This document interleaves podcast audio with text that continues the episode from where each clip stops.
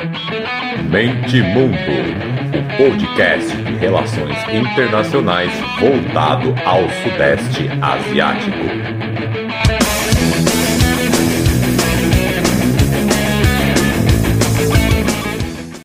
Fala galera, podcast Mente Mundo na área, com um especial de aniversário. Eu comecei a brincar disso aqui numa virada de junho para julho, então estamos indo para o terceiro ano. No primeiro ano, eu inventei de fazer um especial de aniversário chamando 10 convidados.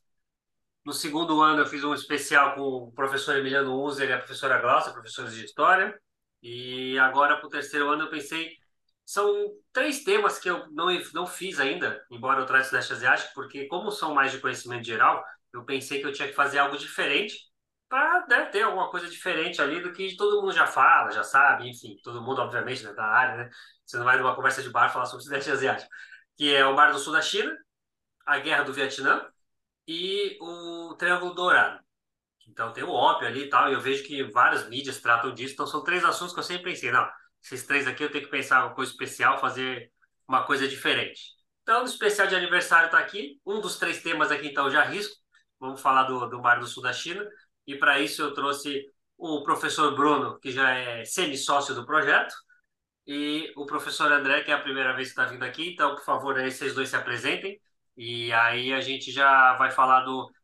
Estou me bolando aqui, né? Mas já vou adiantar que é um artigo que eles fizeram sobre o Mar do Sul da China, sobre a militarização da região. E aí eu chamei eles para fazer esse episódio, que eu tenho certeza que vai ficar show de bola. E muito obrigado por aceitar o convite. Valeu, Walter. Obrigado. Uma satisfação estar de volta. Não seja, perdi as contas de quantas vezes eu participei contigo. É sempre uma satisfação. E, bom, é, meu nome é Bruno Render, eu sou professor de Relações Internacionais aqui da Universidade Federal de Santa Maria, no Rio Grande do Sul. E pesquiso China, Ásia e Sudeste Asiático, né? E a gente já fez algumas parcerias. Tu participou aqui, eu já participei contigo. E é isso. Conheci o André quando eu fui professor substituto na Federal de Goiás por um mês, né, André? E aí a gente Oi. começou a trabalhar junto tudo mais. Então, se apresenta aí, André. É isso aí. É, meu nome é André Cansado, Sou bacharel em Relações Internacionais pela Universidade Federal de Goiás e mestre em Ciência Política também pela Universidade Federal de Goiás. Atualmente faço meu doutorado no IREL, UNB. Minha área de pesquisa é Política Externa e Segurança Internacional. Atualmente eu dou um enfoque mais às questões nucleares, né, é, relacionadas sobretudo às cooperações entre Brasil e Índia. Mas durante a minha graduação estive e tive o prazer de ter aula com o professor Bruno Handler. Foi um mês, foi um, basicamente um mês bastante intenso. Tanto é que até festa de despedida de um mês o professor Bruno teve quando ele passou no concurso. e conversando muito com ele, eu sempre me interessei muito por, por Ásia, eu sempre me interessei muito por questões de segurança. Até brinco com ele que se ele tivesse continuado, ele ia ter sido meu orientador. Talvez eu estivesse na área é, que ele pesquisa, mas é, é um prazer estar aqui hoje e nós tocamos essa agenda de pesquisa, né, falando um pouco mais sobre as questões de securitização da China, do sul do Mar da China, e acabou que eu, a gente conversou, né, e escrevemos esse artigo que foi publicado no ano de 2021, né, Bruno, na Contexto Internacional. Prazer estar aqui hoje. Show de bola. Eu, vocês já falaram um pouquinho, mas acho que é interessante começar Acho que é meio autoexplicativo, né? Mas seria interessante começar do, do porquê surgiu a, ideia, quem, quem chamou quem, enfim. Como é, antes de falar de metodologia, de onde surgiu a ideia de fazer um, um artigo sobre esse tema? Eu até peguei aqui um trechinho do próprio começo do artigo de vocês, que a parte que a China reivindica ali dá mais ou menos 90% da área, né? E é muito grande, e obviamente que é uma região com comércio muito intenso, tem vezes que eu já vi análise de um terço, tem vezes que eu já vi falando próximo de 50%, varia um pouco do comércio mundial que passa por ali, do Estreito de Malaca, enfim. Sim. E aí eu queria perguntar isso para vocês, é, o começo mesmo da ideia do artigo, que quem puxou quem para falar, quem, e aí, vamos, vamos fazer o artigo, quem, quem, quem incentivou quem? Cara, foi o André, na verdade. O André é mais um colega dele, o Adriano, na época, Sim. se não me engano, eles queriam estudar sudeste, é, o Mar do Sul da China. E aí eles mandaram umas ideias e tal, a gente foi refinando e a gente chegou nessa pergunta que é central e que aparece muito nas mídias mais é, menos acadêmicas, né? Que uhum. é sobre por que, assim, estaria havendo a, a ascensão da China estaria fazendo com que os seus vizinhos é, buscassem se armar para se proteger da China? Então, acho que essa é a pergunta central, sabe? E aí o Mar do Sul da China entra nesse contexto. A gente recortou para quatro países, né? Que são os quatro países que têm mais litígio com a China, uhum. que são Vietnã, Filipinas, Malásia e a Indonésia, Indonésia. que indiretamente tem ali a, a ilha de Natuna, né?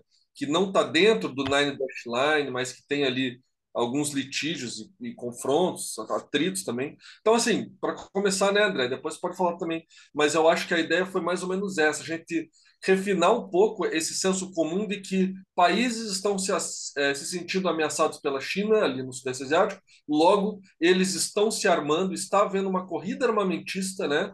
É, uma escalada de, de investimentos militares em função da sanção da China e das demandas da China pelo Mar do Sul da China. E aí a gente foi descobrindo que, na verdade, as coisas são bem mais complexas do que, do que essa unicausalidade, né? De ascensão da China, armamento, é, expansão armamentista, coisa bem mais complexa. Né?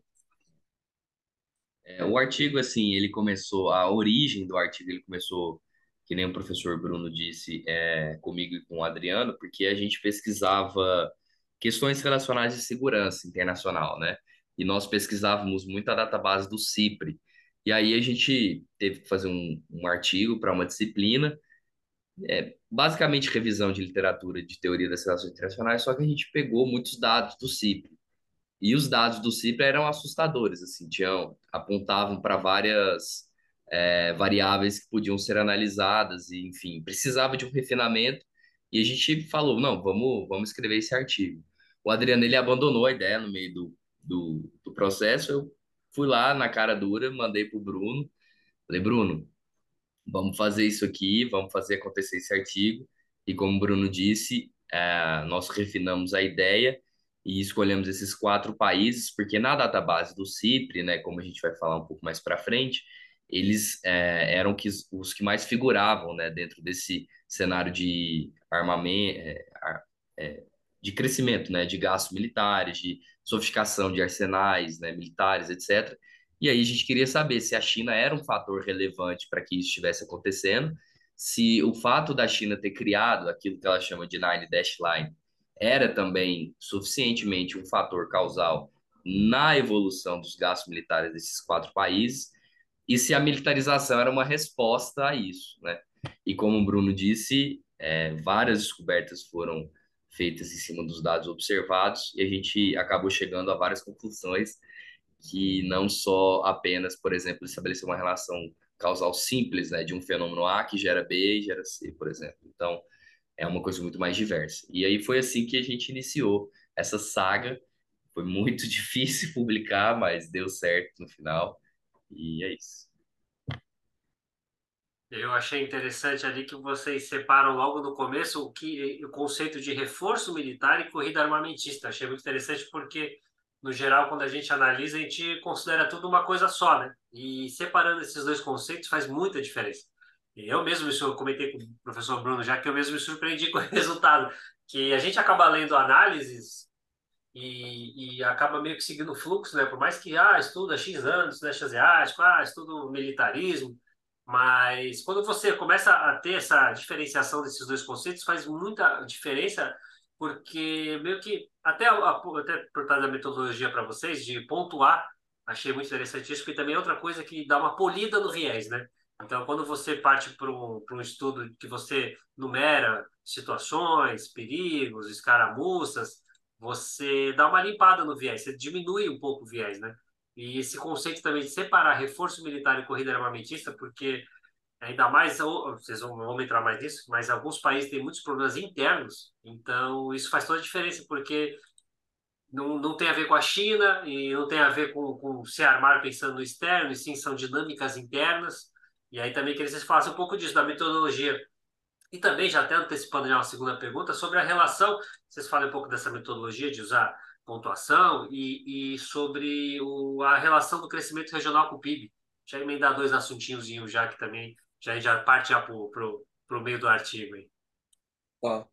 A gente, o trabalho foi dividido meio que assim. Eu fiz a primeira parte, mais de metodologia e de de, da proposta da pergunta de pesquisa em si, e o André meteu a mão na massa, buscou os dados dos quatro países e tal, e compôs esses, os, os dados finais né, que a gente chegou. Uh, então, é isso, né? Na primeira parte a gente faz essa, esse, essa diferença entre expansão militar e corrida armamentista. E aí, cara, eu fui, lembrei de um artigo de um colega meu que tinha estudado uma possível corrida armamentista na América do Sul. E eu fui, fui atrás da. E é isso que é ciência, né, cara? Você tem que ir na fonte, vai voltando. E é isso. Então, só para os ouvintes captarem, a diferença é bem simples. Eu estou aqui na minha frente, né? A corrida armamentista ela é algo mais complexo, porque ela precisa de um motivo recíproco, né? Então, ela tem que ser. É, ela tem que ter um motivo recíproco entre os dois lados que estão nessa corrida armamentista ela precisa, ela também tem um componente de expansão militar, então você tem investimentos, gastos militares acima da média é, ordinária, da média anterior, né, do, do, da série histórica anterior, e ela precisa durar, ter um tempo duradouro, ocorrer por um período de tempo longo, assim, sabe? Então, eu acho que é, é, é essa diferenciação no início é bem importante. E a gente foi descobrindo algumas coisas, assim, no começo, né, de que, por exemplo, já entrando na tua segunda pergunta, o Sudeste Asiático ele gasta mais do que a média mundial em termos de gastos militares. Porém, é uma região que cresceu nesse recorde que a gente pegou, 2006 a 2018, 2019, é uma região que cresce, cresceu o dobro, o PIB da região cresceu o dobro do mundo. Então, essa foi, foi a primeira achada, tipo, eles gastam mais, mas eles estão gastando mais porque eles estão crescendo mais. Então, proporcionalmente, não é uma, uma corrida, não é uma expansão militar, tá entendendo? Então, esse foi o primeiro ponto. O segundo que eu tenho aqui, ó, o decréscimo de gastos militares como porcentagem do PIB. E essa contra, contraposição foi muito importante, porque por mais que eles gastem é, proporcionalmente mais, em termos de gastos do PIB, dos 10 países praticamente, eles gastam menos. Então isso quer dizer o quê? Que em termos proporcionais, uh, os gastos militares eles são menos importantes para esses países. Está entendendo? Então é meio que uma, é, é um crescimento quase inercial, porque o PIB está crescendo. Então, em termos brutos, há muito gasto, mas em termos proporcionais, menos. E aí tem um terceiro, quarto, um terceiro ponto aqui, ó, que é bem importante. Se você pegar o Sudeste Asiático como uma encruzilhada entre o Nordeste Asiático, o Sul da Ásia e a Oceania, essa é a região que menos gasta. Então, em comparação com Índia, Japão e China e Austrália, Cara, o Sudeste Asiático gasta menos, os países individuais gastam menos, e como região também gasta menos em termos brutos. Então, é, é, veja, é esse argumento que a gente tem que colocar as coisas em, em uma perspectiva relativa, tá entendendo? É, em relação a todos os vizinhos do Sudeste Asiático, essa região ela gasta menos. Então você não tem como dizer que há uma corrida armamentista, ou nem que há uma expansão militar em termos relativos. Talvez, no máximo, em termos absolutos, há um crescimento de gastos militares. Mas não dá para dizer que é, é, é, uma corrida armamentista em função da China apenas. E aí, a partir disso, a gente vai pode continuar a conversa, né, André? Mas é, acho que esse é um pontapé inicial importante para a nossa conversa. É, também reforçar, né, dentro desse sentido, que apesar que os dados mostram que não houve, houve essa estagnação mesmo, até retração em alguns casos, como por exemplo a Malásia, de gastos militares, é, nós percebemos também uma modernização do tipo de equipamentos comprados. Então, por exemplo, o Vietnã, ele que é o país que mais teve litígios com a China desde a década de 70, então o Vietnã já teve conflitos armados com a China no, no, no seu entorno, né, é, das suas zonas econômicas especiais, entorno marítimo.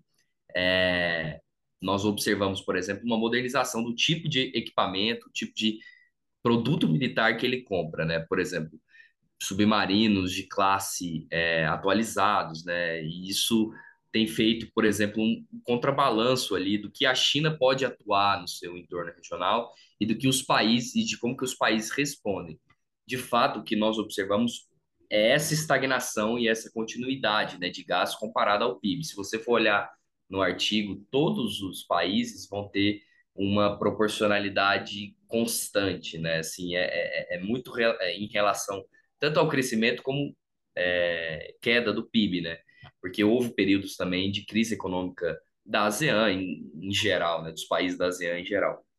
E nesse sentido, o que se observa, na verdade, é um, um foco específico em armamentos dedicados, por exemplo, a fazer algum tipo de contraponto à influência chinesa nessa região. Né? Por exemplo, o Vietnã, como eu já disse, ele faz a compra de, é, de arsenais militares extremamente dedicados a fazer um contraponto à grande influência e modernização da China no seu entorno é, do, do, do, seu entorno da sua área marítima. Outros países, por exemplo, como a, a Malásia e a Indonésia, nós observamos que não há isso. Porém, a, a, as Filipinas, sim. Então, são países que historicamente possuem rivalidade com a China, historicamente possuem um cenário é, de conflito, de certo modo, político é, com os chineses, se utilizam de redes de contato, claro, ligadas, por exemplo, aos Estados Unidos né, e a outros países que militarmente possuem contratos é, de exportação de equipamentos militares com os Estados Unidos e acabam fazendo esse tipo, é, fazendo esse jogo dúbio ali, é, modernizando seus, é, seu aparato militar com base nessas suas capacidades é, e também objetivos e interesses no sul do Mar da China. Não sei se eu expliquei muito bem, mas é, é mais ou menos isso. Explicou sim. Eu esqueci só de comentar na entrada que vocês optaram ali, já né, alguém que é mais inteirado no assunto vai falar, e o Brunei? Vocês optaram tirar o Brunei porque vocês comentaram no artigo que a zona de litígio é muito pequena e nunca gerou nenhum programa de atrito com a China, né? Então, para quem aí deve estar se perguntando, mas cadê o Brunei? Vocês especificaram isso, que tiraram ele por causa dessa conta. E até trago a informação adicional que Uh, Singapura tem, nos anos 70, fez um acordo de cooperação militar com o Brunei, e eles treinam as forças do Brunei e tem um acordo ali também de troca de armas, e em troca eles têm uma base no meio de uma área fechada de mata no Brunei para treinamento. Então, só um adendo aí assim, Singapura imperialista. Obviamente que é brincadeira, né? Porque imperialista não é só você ter base no exterior, mas enfim, é só um, um adendo aí falar do Brunei antes que, antes que xinguem a gente. Uma coisa que eu achei curioso também chamou a atenção, não sei também se vocês estudaram fundo isso que não tem a ver com o artigo, mas que eu não, não tinha percebido nos estudos da vida, é que a Indonésia ela vende bastante arma para a região, né? Tem dois dos países ali que vocês mencionaram que ela está entre os cinco maiores vendedores de armas. Eu não, não tinha noção desse, desse peso econômico militar da Indonésia na região ali. Walter, Deixa eu, cara, eu acabei não te responder, antes de falar da Indonésia, eu não te respondi sobre a coisa da metodologia. E eu acho que é importante é, ressaltar. Hoje, de, eu, de uns anos para cá, eu comecei a ler bastante sobre QCA, que é análise comparativa qualitativa, por exemplo, né? É, e eu teria feito um pouco diferente do que a gente fez aí. Mas, na época que a gente estava trabalhando, qual que foi a, a ideia? A ideia era fazer o seguinte, pegar quatro quatro, o André, o André já falou de alguns desses elementos, né? Pegar quatro indicadores para você usar como se fosse um método binário mesmo, tipo, ocorre ou não ocorre, tá entendendo? É, existe há a ocorrência do fenômeno ou não, e quais são esses quatro quesitos que a gente vai aplicar sobre os países? Olha só, o primeiro deles é recorrência de incidentes no Mar do, no Mar do Sul da China, então a gente usou um banco de dados, o André vai, pode falar mais depois sobre esse banco de dados. É, se a gente, o nosso, nosso ju, juiz de valor foi o seguinte: houve mais de um incidente por ano. Se houve mais de um incidente por ano, a gente coloca como é, ocorre, né, como peso 0,25 e não zero. Uh, incidente desses países em relação à China, né? Os tipos de incidentes, o André pode falar mais para frente. O segundo elemento é houve uma elevação dos gastos militares em mais de 100% entre 2006 e 2018 então a gente pega uma série histórica e vê se em 12 anos os gastos militares dobraram. Se dobraram, a gente coloca como sim, como uma variável, uma condição necessária, que ela está presente na, na corrida armamentista ou não. Né? O terceiro, houve um aumento de gastos militares em relação ao PIB, tá entendendo? Então, o segundo é gastos militares é, em termos brutos, passou, dobrou em termos brutos, o terceiro em termos relativos. Se cada um desses quatro países é, aumentou, né, a, a, a, os gastos militares aumentaram na parcela do PIB do geral.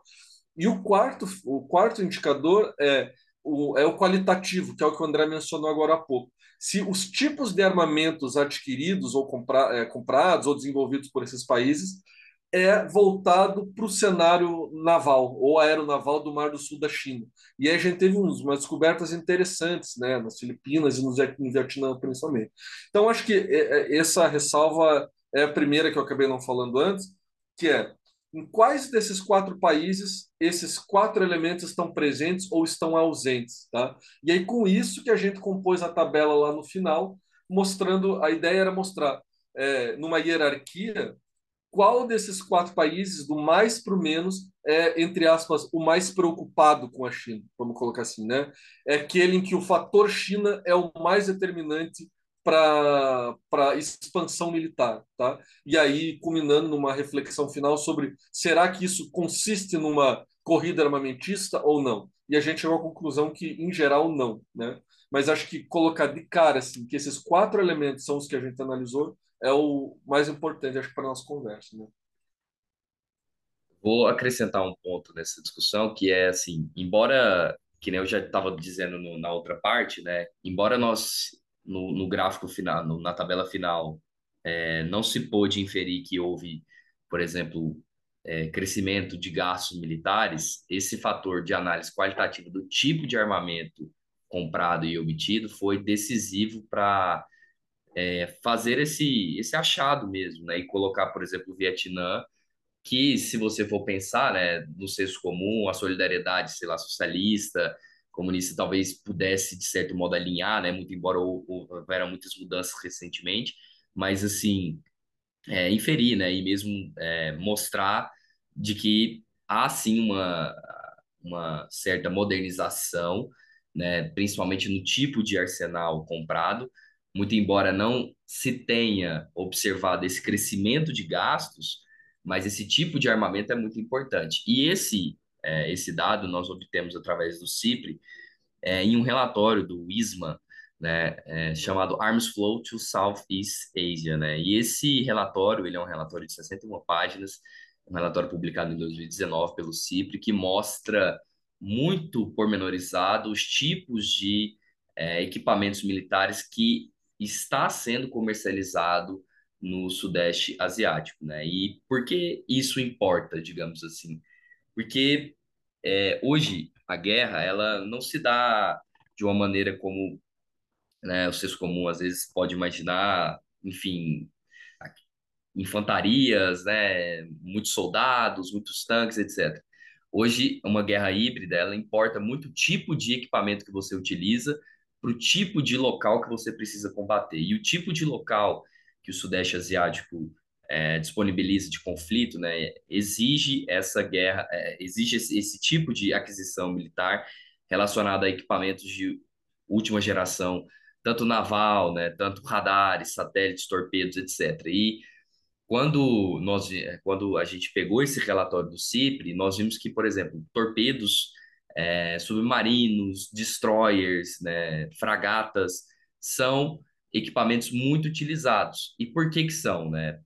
porque quando nós fomos também em uma outra database, que é o China Power, que mostrava para a gente o número de incursões e o número de conflitos que as forças navais chinesas tiveram, por exemplo, com pescadores na área do Vietnã, ou na área das Filipinas, ou na área da Malásia, nós vamos ver que com a evolução desses e com a residência né, desses casos, o tipo de arsenal de, é, destinado, por exemplo, pelo Vietnã para evitar que destroyers chineses pudessem expulsar pescadores vietnamitas de uma zona que a China reivindica como sendo dela, importava. Então, por exemplo, o Vietnã destinava destroyers e fragatas para evitar que destroyers e fragatas chinesas é, é, fizessem bullying, né, vamos dizer assim, ou mesmo dissuadissem os pescadores de estarem ali é, fazendo a pesca naquela que é considerada o território chinês. E isso, né, com equipamentos de de certo modo, pareados, né? Naquele dado, naquela dada situação, mostrava que é, os dois países destinavam para um standoff. O que era o standoff? Né? Aquele é, momento em que não há nenhum tipo de decisão, os pescadores são protegidos ali pelos navios, por exemplo, vietnamitas, e os chineses acabam saindo daquela, daquele, daquele impasse, né? Justamente para não gerar nenhum tipo de conflito ou escalada de conflito, né? Porque geralmente o que acontecia? Os chineses chegavam nessas áreas, atiravam com canhões, metralhadoras, etc., para dissuadir. Tendo uma resposta dos países, né, e a gente observou que os países que mais tiveram casos foram ah, Filipinas e, e Vietnã, tendo a resposta dos países, das forças navais né, da, é, desses países, a China acabava é, optando pelo standoff, que é esse impasse da, daquela, daquela situação. É, e aí tem, tem essa, esse fator né, muito importante ali, que é justamente a resposta naval militar que esses países disponibilizam, né, justamente para gerar esse standoff e esse, é, digamos assim, a, a possibilidade de eles continuarem comercializando ou mesmo fazendo pesca na, na região do sul do Mar da China. Né? E lembrando que, por exemplo, a criação na, da Nine Dash Line, novamente, embora a gente não possa falar que houve aumento dos gastos militares, gerou sim uma resposta militar dos países envolvidos naquela, naquela região, né? Porque as suas zonas econômicas especiais, por exemplo, no caso das Filipinas, chegaram a ser incorporadas 150 milhas náuticas, né? Então, se você for pegar a Nine Dash Line, você vai ver que ela pega as zonas econômicas especiais para dentro, muito para dentro dos países em questão. Então, isso também faz parte desse processo, né? É, é muito importante que a gente observe essas questões atualmente, sobretudo pelas capacidades que no futuro esse conflito pode vir a ter, né? Não é algo solucionado, né? Assim, não é algo pacífico atualmente. A China tem expandido muito suas sua influência política e comercial na ASEAN, entre os países da ASEAN, é, e isso tem aproximado né, Malásia, Filipinas, Indonésia, Vietnã é, da, dos chineses. Mas você tem ainda latente esse conflito marítimo né, uh, na região. É uma coisa legal que eu achei também que vocês fizeram no, no artigo. Não, não, não convém ficar falando detalhadamente, primeiro, até para as pessoas, né? Instigar, né? As pessoas a, a baixarem o artigo, dar uma força para vocês, né? Os downloads, enfim, é, espalhar a palavra. Mas e também fica muito robótico falar, ah, se o país comprou X armas, ah, Y de tal país. Ou então também, o que é muito interessante, você mencionou, do tipo de armamento. E aí também, obviamente, ficar falando aqui, vai, vai ficar um negócio meio robótico, né? Vai ficar um audiobook, né? E não, não uma conversa. E aí, o que eu achei legal no artigo, além, para além das armas, como você falou, o tipo de arma também, quem quiser entrar em detalhes vai, vai perceber, e lendo o artigo, que explica muito das dinâmicas internas, muito mais do que problema com a China. Eu achei legal que vocês colocaram o problema lá em, em 2013, o problema em Sabah, foi literalmente um conflito armado, né? Que é uma área que eles têm, que a Malásia tem em certo litígio com as Filipinas, que fica ali meio que no banho-maria, não, não, se toma uma definição muito certa. Acho que eu até fiz episódio sobre isso, que remonta quando era sultanato pré-europeus, e ah, não, mas o sultão da época deu para o sultão que era da hoje Amalá, isso, isso é um rolo danado. E vocês comentam, então, claro, se teve um conflito armado ali em 2013, eles até mencionam aqui no artigo, foram 200 filipinos que, que entraram. Recentemente, Tá até tendo na, na tem até essa, essa questão aí dessa região aí da CIG, tá até decidindo essa semana mesmo, saiu uma matéria decidindo em favor da Malásia, mas enfim. Então, claro, você tem um conflito um conflito armado, então, claro que esse país vai buscar comprar armas e vamos supor, né, aqui falando muito de, de um leigo. Então, você vai comprar arma para enfrentar uma invasão, então entra no, no, na quantia de você estar se armando, então quem vê de longe, né, pensa na China, mas tem a ver com a dinâmica interna, até porque é um tipo de armamento que não tem a ver com, com disputas é, marítimas, né?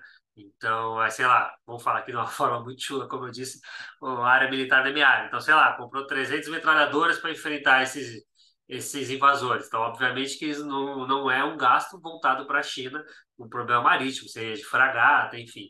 Então, achei muito legal. Vocês falam também da Indonésia, do problema na ilha de Pápua, enfim, problema territorial e grupos separatistas na Indonésia não faltam, coisa que já não acontece no Vietnã. Então, achei muito legal que vocês se preocuparam em destrinchar os acontecimentos recentes de cada país para mostrar que a dinâmica interna ela afeta muito mais do que a própria China, quando você esmiuça né, o que foi comprado, de quem, e citam até também umas passagens como essa de 2013. Então, cara, sim, porque um dos maiores pavores do, do cientista é ter um falso positivo. É você propor uma relação de causalidade e você descobre que aquela consequência foi causada por outra causa e não por aquela que você está buscando, né? E aí nessa tabela que a gente montou ali, o único dos quatro países que não não tem que assim tem uma sociedade mais homogênea, não tem problema de separatismo é o Vietnã, né? Então, nos outros três casos que você mencionou, as Filipinas com a guerrilha, os Moros e depois o Abu Sayyaf no sul das Filipinas, ligado ao Estado Islâmico na época, né? É, a Malásia e a Indonésia têm problemas de separatismo muito fortes. E é isso. Então, boa parte do, do armamento adquirido nessa, nessa, nesse período que a gente está buscando é voltado para repressão interna, é voltado para conter esses movimentos separatistas. E aí você, é, se num primeiro olhar você pensa, nossa, eles estão gastando muito, está tá rolando uma expansão militar, investimentos militares acima da média, uh, só pode ser a China, né? Só pode ser por meio da China. E aí, conforme você vai entrando nos casos, você vai descobrindo que não é o caso, né?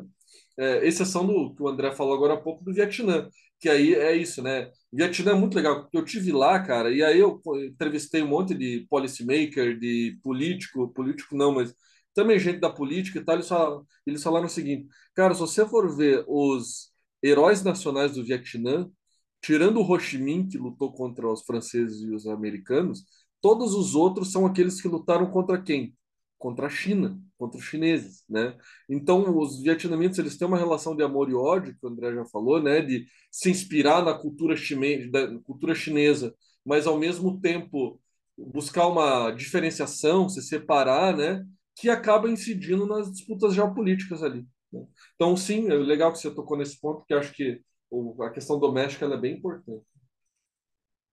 É, na questão de Sabá, especificamente falando, quando nós, for, é, quando nós fomos fazer a análise dos dados que nós estávamos obtendo, é, obtendo pela, pela database do CIPRE, a gente viu uma discrepância muito grande no caso da Malásia, especificamente da Malásia, né? E essa discrepância se dava aos fatores regionais. Por exemplo, no, no relatório da CIPRE, ele não mencionava isso, né? ele não estabelecia essa relação de causalidade, né? Então, nós fomos atrás de descobrir né, o que de fato é, envolvia esse fluxo de armamento específico é, para a Malásia. Né?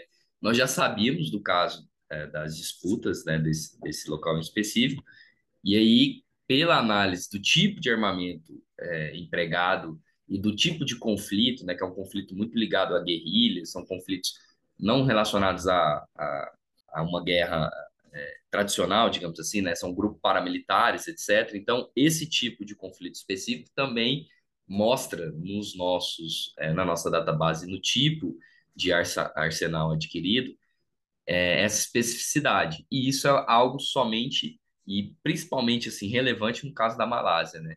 Nos outros não. Tanto é que é, no, na análise final, né, do, do peso que nós damos para os tipos dos fenômenos, né, que a metodologia que o professor Bruno desenvolveu, no caso da Malásia, ela ainda vai ser negativa, né? Então, foi um, foi um dado muito interessante que também nos leva a refletir que não é só a China que seria um fator relevante. Existem fatores regionais relevantes também e fenômenos regionais que impactam significativamente para uma observação da região. É, isso leva também a, uma, a um aprofundamento, né? No que se refere ao modo como você analisa dinâmicas regionais é, no Sudeste Asiático. E nós tendemos a pensar, a academia tende a pensar muito é, dentro desse aspecto, né? Se a China é o principal ator ali e como ela seria o principal ator. E, na verdade, eles têm dinâmicas regionais próprias. Os países também têm interesses próprios é, e também que envolvem também questões culturais, linguísticas, é, muito é, características da evolução histórica do Sudeste Asiático, que passou por todas essas influências coloniais e, e pós-coloniais, no sentido ali, tanto do período né, da Segunda Guerra Mundial, pré e pós Segunda Guerra Mundial, Guerra Fria. Vocês também é, numeraram os conflitos internos entre os países do Sudeste Asiático, que aconteceram vários. Então, vocês mencionaram Tal país teve 10, com a China foram 6, mas também foi interno.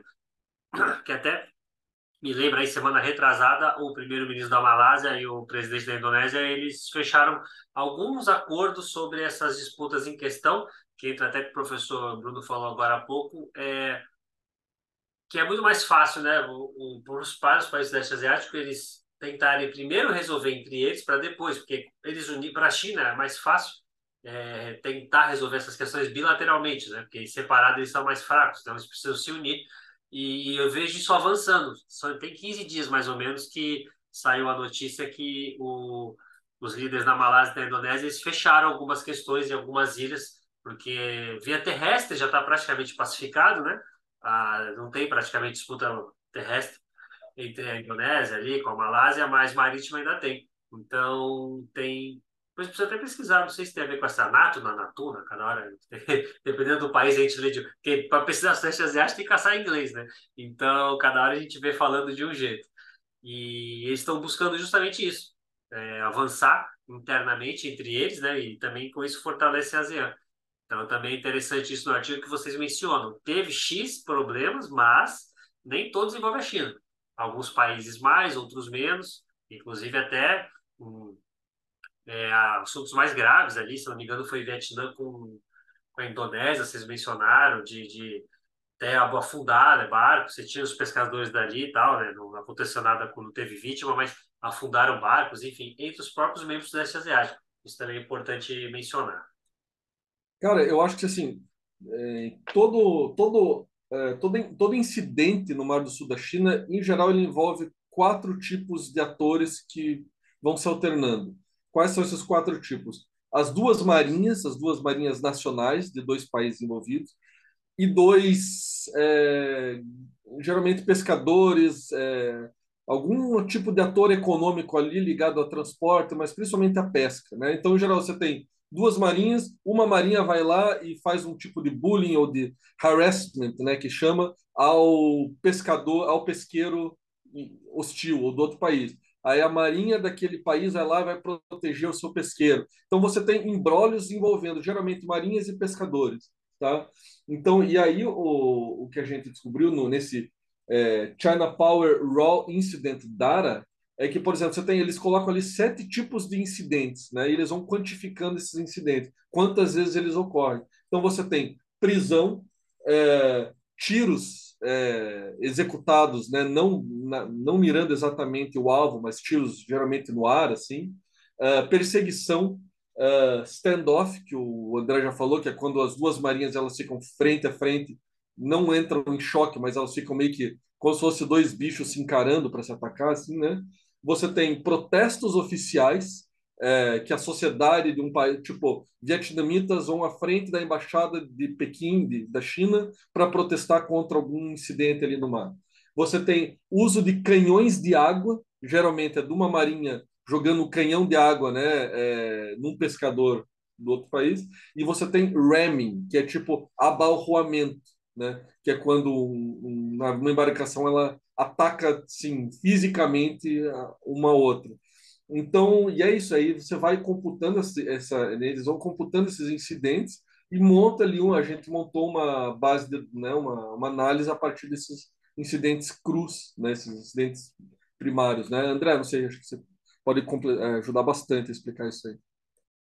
É, esses dados eles foram bastante reveladores nesse sentido, porque por exemplo, vou dar o exemplo do Vietnã. O Vietnã ele teve, se não me engano, 76 é, registros de casos na, nessa database do China, do China Power, né, China Power Data, e nesse, e nesse 76, 81,9% foram com os chineses, o que corresponde a 63 é, acontecimentos, né, é, de, destinados somente com os chineses e 9% com a Indonésia e o restante com Tailândia é, e outros países. Né? E, e dentro desse, desses acontecimentos, houve também uma, um escalonamento, conforme né, os, o próprio dado mostra dos nossos gráficos, que até 2013 os chineses eles não tinham uma, um manual de conduta, por exemplo, de afundar os navios. A partir de 2013, eles começam a afundar os navios que eles julgavam ser necessários afundar. E tudo isso envolve as questões da Nine Dash Line. Então, sempre quando há esse impasse, ou esse acontecimento, né, é, esse litígio, é, ambos as marinhas decidem isso com base na, nos limites territoriais. E a China não reconhece os limites territoriais somente como a zona exclusiva daquele país. Ele reconhece os limites territoriais com base nas suas ilhas. E dentro dessa, da, das questões das ilhas, isso aqui é interessante. A China tem cada vez mais, na última década, criado ilhas artificiais que criam, consequentemente, zonas econômicas especiais de 200 milhas náuticas. O que isso significa? Né? Quais são, por exemplo, as quatro ilhas normais ali é, naquela região mais é, é, aquelas estáveis, né? A ilha de Spratly, não sei como se pronuncia, Paracel, Senkaku e Natuna. Todas elas, todas, sem exceção, existe algum nível de litígio ou contestação da soberania, né? Tanto chinesa ou daqueles países que se interessam. Os argumentos chineses são ligados a, a fatores históricos, os argumentos dos outros países são ligados a fatores mais contemporâneos. A China diz que antigamente ela era dona de todas essas ilhas pelo Império Chinês, muito embora isso seja um argumento de é, uso possidetes, enfim, tem várias questões relacionadas a isso. E dentro desse sentido, né, quando nós vamos ver, por exemplo, é, o nível de agressividade que a China chega em determinados casos, ou o nível de agressividade que o Vietnã chega com a Indonésia em, de, em determinados casos também, revelando e destacando as questões regionais, vai depender do tipo de ilha que está, é, ou da, da zona que eles se encontram.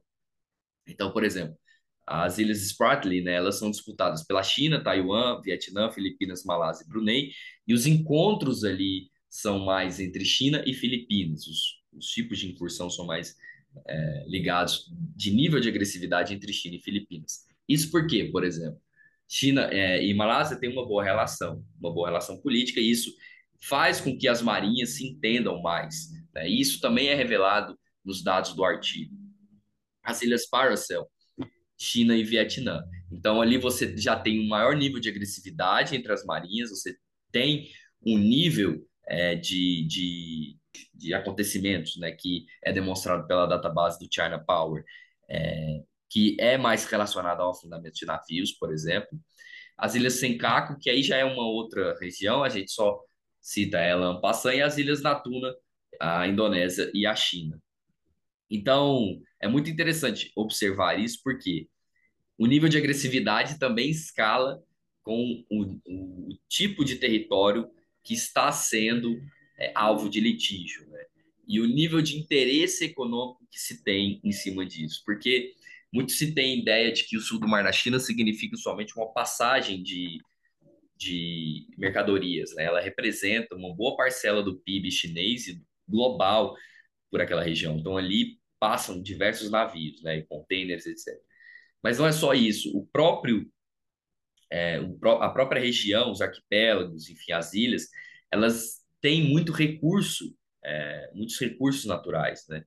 Tanto ligado a questões relacionadas a alimento, né, no caso da pesca, mas também ligados a questões é, energéticas, né? A ilha, a região do sul do Mar da China, ela tem muitos é, lençóis ali de petróleo, né, que ainda são inexplorados. Então, é um hotspot daquela região, as dinâmicas se dão dessa, desse modo como nós estamos falando superficialmente no artigo. Nós escrevemos exatamente o modo como essa interação se dá, mas um fato é que é, é, o tipo né, da, das ilhas e a proximidade que os países têm uns com os outros ali determina muito o tipo de é, fenômeno de encontro que eles vão ter, né? Como o Bruno disse, se vai ser o standoff, se vai ser o, os protestos oficiais, se vai ser tiros de aviso, se vai ser canhões de água, ou se vai ser o próprio é, afundamento, digamos assim, né, dos navios ali pesqueiros, por exemplo. E tudo isso vai ser determinado pelo nível de, de necessidade que tanto os chineses ou vietnamitas, indonésios, filipinos e, da, e malásios vão ter dentro dos, dos, dos, seus territórios, ou seja, o nível de resposta que eles vão que eles têm que ter, né, digamos assim, vai depender do nível de interesse que eles têm e de qual território que eles estão falando, né? E o que nós temos observado e o que se observa no, no texto é justamente que Vietnã disparado é o que mais tem esse litígio é, relacionado é, às ilhas de Paracel, Mas não só as ilhas de Paracel, dentro da Nine Dash Line você tem outros encontros marítimos com os chineses. É o país que mais tem casos de afundamento de navios entre os dois, como nós mostramos com base no China Power, na database China Power, seguido de Filipinas e Indonésia. E aí a gente né, descreve isso, da, correlacionando esses dados com o tipo de arsenal que eles também têm adquirido na última década, né, conforme a gente já, já disse no começo do podcast. É, só o caso alguém esteja muito por fora, quando você fala o termo em inglês, é o traço, a linha de nove traços é que a China considera como histórica, então a China recorre a, a, a ser milenar, né, para dizer que aquela região é toda dela historicamente, mas tem o UNCLOS, né, que é a sigla em inglês, que é um tratado sobre direito ao mar, e esse tratado estabelece, como vocês comentaram aí, é, zonas econômicas especiais, exclusivas, mar aberto, então, vocês, quem quiser saber mais a fundo, você joga no Google UNCLOS, e aí até estava ouvindo os podcasts esses dias do pessoal, acho que é de Singapura, e tinha um vietnamita agora, no, ele, ele, ele, não consegue falar UNCLOS, ele fala UNCLES, então todo episódio inteiro parecia que ele estava falando UNCLES, o tempo inteiro, e aí eu, até isso foi abordado no episódio que o pessoal mais oriental tem dificuldade de falar UNCLOS e sai UNCLES, e aí diz que eu até me apanhava, falei, nossa, do nada ele está falando de, de Uncle, enfim, aí estou viajando aqui. Então, o ponto é o seguinte: tem esse tratado, a China é parte, e aí as Filipinas chamaram esse, acionaram esse tratado para tentar rever aí, tentar matar esse assunto, né? E o parecer saiu favorável às Filipinas e a China, sendo parte, ela obrigatoriamente deveria acatar, e ela não acatou. E aí essa é a grande fragilidade das ações internacionais, né? Então, a China está nesse tratado, deveria acatar, não acatou, então você já tem uma corte internacional dando causa ganha, por exemplo, às Filipinas, mas também as Filipinas não fustiga muito por ser, obviamente, a China, né? Então, os grandes sempre acabam fugindo, né, dos mecanismos que eles mesmos criam, concordam, enfim. Então, só trazendo esse resumo aí sobre a linha dos nove traços, que é o que a China defende, e o que o direito internacional moderno defende, em resumo, essa diferença. Talvez a minha pergunta Pode, pode falar, pode falar. Quero fazer uma pergunta, eu só ia, o artigo, mas pode falar. Eu só ia dar um comentário sobre essa questão da UNCLOS, que eu esqueci também de falar, o Bruno pode complementar. É, essa questão relacionada à China fazer parte da UNCLOS desde, desde os anos 90, hum, todos os países, todos, literalmente todos, Brunei, até o Brunei, porque antes, antigamente, né, Bruno, no nosso artigo, Brunei estava, assim, a gente tinha o Brunei ali, mas a gente decidiu tirar porque ele é, realmente não tinha uma relevância muito grande, mas é, todos os países da ASEAN, praticamente, já foram na justiça é, contra a China, acionando o artigo 7, se eu não me engano, da UNCLOS. E todas, todos os pedidos é, de, digamos assim, uh, que eles alegam freedom to navigate, né? Que seria a possibilidade deles terem autonomia na, dentro da região das 200 milhas náuticas deles, todos os pedidos foram negados. E aí a China, ela apesar dela fazer parte da UNCLOS, ela, a China ela tem um comportamento no sistema internacional que ela respeita as, as normas, né? Muitos dizem que a China pegou carona, inclusive, nesse, é, com esse comportamento, cresceu muito, etc. Mas a China ela tem esse perfil né, no sistema internacional. Porém, quando você vai para a região do Sudeste Asiático, ela não, ela simplesmente ela ignorou todas as reivindicações desses países, né, na UNCLOS. Então, o dispositivo legal que seria, digamos assim, responsável por garantir a esses países, né, membros da UNCLOS, o, o freedom to navigate, ou mesmo as, a soberania nas suas 200 milhas náuticas, elas foram para o ar, assim. A China não, não, não considera isso como algo, uma norma, né? ela não incorpora essa norma nas suas condutas e simplesmente é, usa da sua força para garantir seus interesses. Né? E aí vem o peso que a China também tem exercido no Sudeste Asiático e na ASEAN. É, muito embora a ASEAN ela tenha esse espírito de é, integração dos países do Sudeste Asiático, e aí já incorporamos quatro países que nós analisamos no artigo, é, você tem um grande desafio que é conciliar os interesses chineses na região com os interesses desses países. Né? E a ASEAN ela tem essa limitação muito grande em pacificar as relações. Ela tem uma integração econômica muito grande, cultural muito grande, mas no que se refere a combater, digamos assim, a China, né? ou mesmo contrapor a China dentro dessas condutas erradas, né, ou erráticas, fora da, fora da lei, digamos assim, é, que a China não, não reconhece, né, porque ela usa essa questão histórica a seu favor, aí já é, o assunto muda, né? Então, é mais ou menos isso, assim. Mas, cara, deixa eu, olha só, é, a UNCLOS ela mostra muito bem o limiar entre o direito e política, entre a lei e o poder, né? Uh, e, e, o caso das Filipinas é interessante porque você vê muito bem como a lei é usada pelo poder. Por que eu estou dizendo isso? Porque as Filipinas processaram a China quando o governo filipino era muito pró-Estados Unidos, era o Benigno Aquino, né? Então, muito assim, o Sul da China é muitas vezes usado para fins internos de popularidade dos países, do, dos governantes, entendeu? Então, assim, é diferente de uma, é, sei lá, um território que é continental, que faz parte, que tem gente que mora e que é uma ameaça à soberania nacional. O Sul da China ele está tá para jogo, ele está em disputa, né? Então, muitas vezes ele é usado para fins de popularidade de quem está no poder. Então, quando a China, as Filipinas entram na UNCLOS, né, na Corte Permanente de Arbitragem, é, tá lá um, um presidente que é muito alinhado aos Estados Unidos. E aí ele usa aquilo para popularidade doméstica. Quando as Filipinas ganham a causa, já é o Duterte, que é muito mais anti-americano e pró, e aí ele vai falar do pivô para a China, de querer se aproximar da China, e ele pega aquela decisão da, da corte, ó, ok, vamos deixar aqui de lado, agora vamos ver quanto que a China pode investir nas Filipinas, vamos ver turismo, vamos ver exportações, é, investimento, enfim, tá, tá entendendo? Então a coisa ela é muito mais complexa e ela tem a ver com isso, com como a, a lei ela é usada para fins políticos.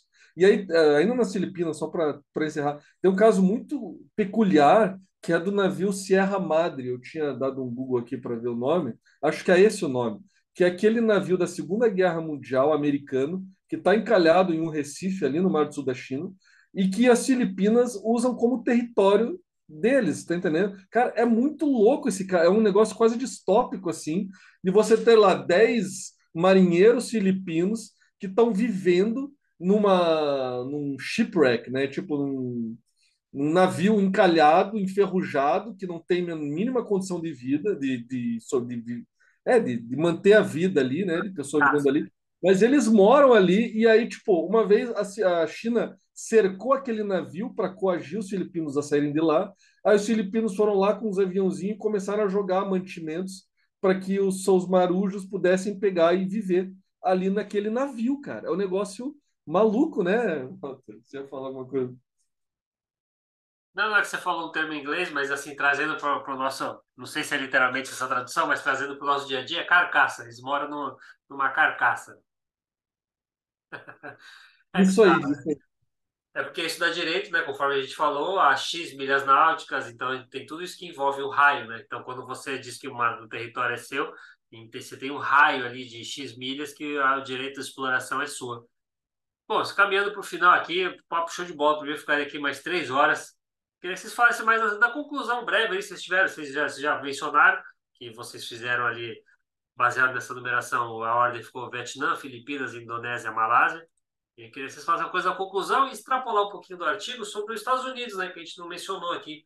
Se não, vocês não, vocês não se preocuparam com essa abordagem, é, as Filipinas compram muita arma dos Estados Unidos, se influencia ou não. É, o Vietnã já não, né? O Vietnã já é uma coisa mais russa, até a Ucrânia também. É curioso hoje em dia você vê que o Vietnã compra armas da Rússia, o terceiro é a Ucrânia, hoje em dia que o mundo mudou tanto. Aí não sei se é uma pergunta por estar talvez extrapola, extrapola o que vocês estudaram, se eu já estou apelando mais para o que vocês vivem mesmo da área. Os, os Estados Unidos aqui, assim, não sei, posso começar? Vamos ver é, eles é, exercem, é, exercem né, uma influência é, muito assim. Por exemplo, eu, eu, sempre costumo ver a posição dos Estados Unidos na, no Pacífico como sendo uma extensão daquela que é do Atlântico. Né? Então, no Atlântico ela, ele tem a OTAN e no Pacífico ele tem Guam. Então, tipo assim, as bases militares que ele tem no Pacífico, exerce ali, permite ele ter uma influência política e geopolítica muito grande naquela região, né? É, e isso cria redes de, de defesa, né, né? Defense networks, que instrumentalizam, digamos assim, os países do Sudeste Asiático a barganharem, né? E permitem que eles barganhem é, em algumas posições com os chineses. Então, dito isso, a posição geopolítica dos Estados Unidos é, no sul do Mar da China é determinante para a escala que a China vai ter nos próximos anos na região, para a escalada da tensão e para o nível de interesse que ela vai ter em garantir que o sul do Mar da China seja é, integralmente um território de influência chinesa, né? É, isso por quê? Porque se os Estados Unidos ele tem uma grande influência, por exemplo, no Atlântico, digamos assim, é, porque ele teria para a China, na visão da China, no Pacífico, né? Então, os atores relevantes daquela região, Japão, é, enfim, os países do Sudeste Asiático, eles é, terão nos próximos anos cada vez mais incerte as incertezas relacionadas a esse tipo de interação que eles vão ter com o aparato militar disponível dos Estados Unidos ali naquela região. Então, vou, enfim, vou é, ser mais objetivo, né? Vou, vou, vou citar exemplos. Recentemente, nós tivemos um dos piores casos de interação marítima no sul do Mar da China, né? Um, uma fragata, um destroyer chinês, cortou a linha de, de navegação de um, de um porta-aviões é, norte-americano. Isso foi, é, se eu não me engano, um dos piores casos né, recentes, porque você não faz isso dentro do, do tipo de interação militar, né? E isso mostra como essa região ela pode ser um alvo real de conflito militar, dada a situação, por exemplo, que nós temos hoje no leste asiático, no leste europeu, é, sobretudo ali Rússia e, e, Ucrânia. Então, ela pode ser sim uma região que pode virar um novo locus de conflito armado, né? E o modo como isso pode se dar é pelo fato de se, se os Estados Unidos ele amplia suas redes de defesa ali e destabiliza, digamos assim, a capacidade da ASEAN em achar paz com a China, é, se eles fazem isso, né, inevitavelmente você vai ter um conflito armado ali. Então, os chineses, eles, é, desde que eles passaram a ter, né, segundo os principais referências atuais, né, o Marubani, enfim, outros, se eles passaram a ter um, um, perfil mais assertivo no sistema internacional, consequentemente isso se dá é, nessa percepção, digamos assim, dentro do realismo neoclássico, né, dentro dessa percepção de insegurança que a afirmação dos Estados Unidos do Pacífico tem dado.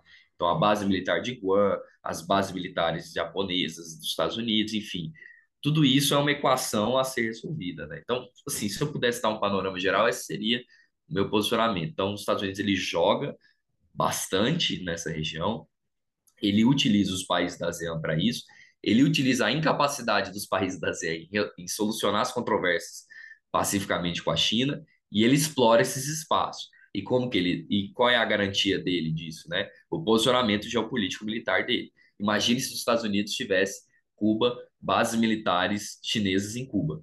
Então, isso é algo a ser discutido, né?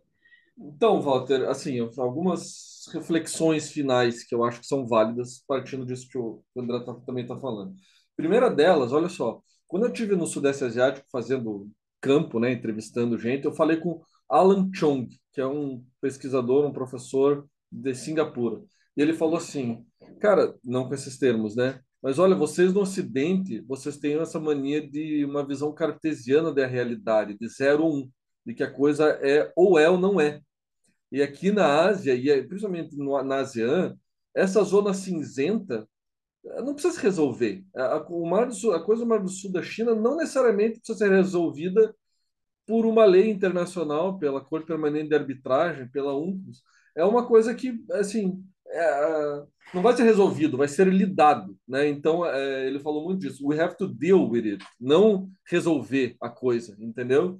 É, e aí é um pouco isso, sabe? De que para nós, não, tem que resolver. Vamos então dividir, fatiar cada ilha para cada país, e ali é uma coisa que está meio aberta. Essa, essa é a primeira reflexão que é, é, o tipo de coisa que você não lê na, nas, em texto, mas você capta assim sutilmente conforme você vai conversando com as pessoas da, da área, né? Segundo, uh, olha, sou, eu tenho me dedicado a estudar um pouco sobre imperialismo, o debate clássico do imperialismo, né, imperialismo e tal. E eu acho que o Mar do Sul da China é a postura mais próxima de imperialismo chinês que a gente tem, sabe? Muito mais do que China na África, China no Oriente Médio, na América Latina. Nesses, nesses assim, lugares habitados, com países soberanos e tudo mais, uh, a China uh, ela realmente ela tem uma abordagem muito diferente do Ocidente, sabe? Porque o imperialismo envolve uso da força exploração de recursos econômicos via externalização de custos, extorsão, é, é, sanções e tudo mais.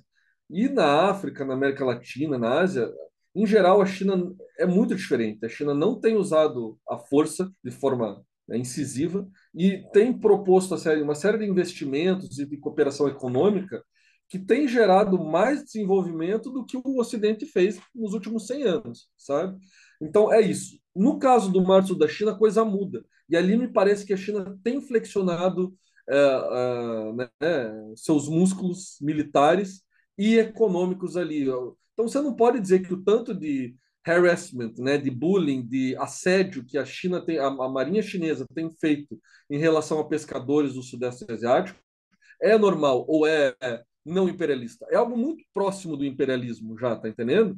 Então, a gente é, é, ao mesmo tempo que você tem que diferenciar o imperialismo ocidental, que foi cruel e deixou um monte de marca é, né, in, incontornável né, no terceiro mundo, é, a China é diferente, mas assim, ali no Mar do Sul da China eu acho que é um traço de imperialismo, sabe? Porque você tem essa lógica econômica também de exploração dos recursos, os pescadores chineses vão é, deteriorando e, e, e né, pescando uma cada vez parcelas maiores da, dos recursos ali. Tem a coisa do petróleo e do gás natural que o André falou, que ainda é, é, é possível para o futuro de ser explorado. Então, me parece que é uma coisa imperialista ali. E aí a gente chega num terceiro, uma terceira reflexão, que é assim, cara, qual grande potência não exerceu uma primazia militar e econômica sobre a sua região mais próxima, tá entendendo? E é isso que o André falou. Cara, imagina se Cuba, se o México resolvem se armar e receber armas da China, entendeu? O México seria terraplanado pelos, pelos americanos em um dia, cara. Tá entendendo?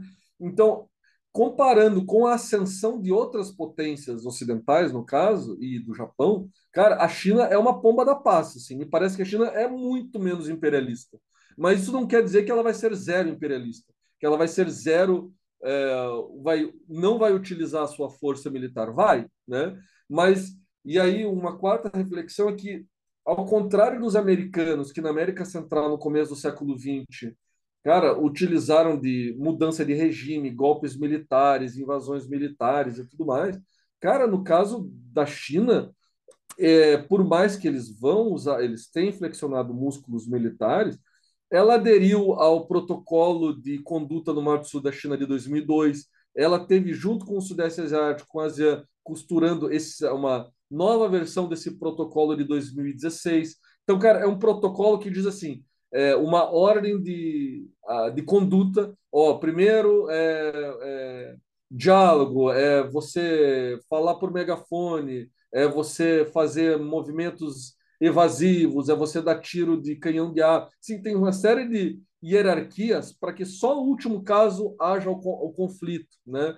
Então, assim, a China tem aderido a regimes ali de segurança, o ASEAN Regional Forum, enfim, várias coisas que mostram que é, é cinzento, não vai ter uma resolução agora. E dentro dessa zona cinzenta, a China está muito mais próxima de um hegemonismo entre muitas aspas, mais benigno e mais cooperativo do que as potências europeias e os Estados Unidos e o Japão fizeram nas suas fases de ascensão como grande potência. Tá entendendo? Então, o Mar do Sul da China no Ocidente geralmente é pego como ó, oh, tá vendo? Olha só como a China é imperialista. Então, e aí o Ocidente tem esse alarmismo em relação à China, de que uh, o Mar do Sul da China é visto como a grande uh, evidência de que a China está prestes a invadir Taiwan, a invadir a Coreia, a invadir o Vietnã, esse alarmismo maluco, né? Não, muito bom. É uma reflexão barra desabafo, pensando que isso que é reflexão boa final é assim. Bom, a gente está com bastante tempo de gravação, até me, já me perdi aqui. Por mim, perfeito. Eu os comentários e dúvidas todos sanados. Se eu não toquei algum ponto, vocês queiram falar, fiquem à vontade. Para mim foi show de bola, um, um digno de um especial. Cara, obrigado novamente pelo convite. É sempre muito legal trocar ideia de Ásia, Sudeste Asiático contigo. Parabéns pelo trabalho que tu tem feito, porque são anos aí de construção de, de público, de material. Eu vivo passando teus podcasts para minha DCG, minha optativa de Ásia aqui. E ficamos à disposição, né, André? Isso mesmo, Walter. Assim, é, eu escutei alguns podcasts seus, eu escutei o, o, último da Turquia, sensacional aquele podcast, assim, foi incrível, muito, muito bem roteirizado, né? Assim, foi muito produtivo. Acho que isso para as relações internacionais é muito fundamental, né? A gente trazer um conteúdo bem específico, assim, sobre uma região, sobre uma área, né? E, enfim, incorporar isso de uma maneira como o podcast permite fazer, né? Acho muito bacana e agradeço muito o convite é, destinado a mim, né? Através de você para o professor Bruno. Foi uma oportunidade é, maravilhosa e espero poder contribuir em outras ocasiões, né, professor? Porque tá, tem algo saindo aí do forno, né? então, é isso. Agradeço muito. Cuidado, hein? Ficar falando isso, cuidado que eu sou folgado. Já fiz o Bruno voltar aqui há seis, sete vezes, hein? Não me dá corda, não, que eu sou, que eu sou folgado. Mas é isso, valeu, obrigadão. Ficou show de bola e pode deixar aí vocês fazendo artigo aí, se vocês quiserem usar essa pequena plataforma para divulgar, para conversar. Estamos sempre aí. Valeu, abraço, tchau, tchau.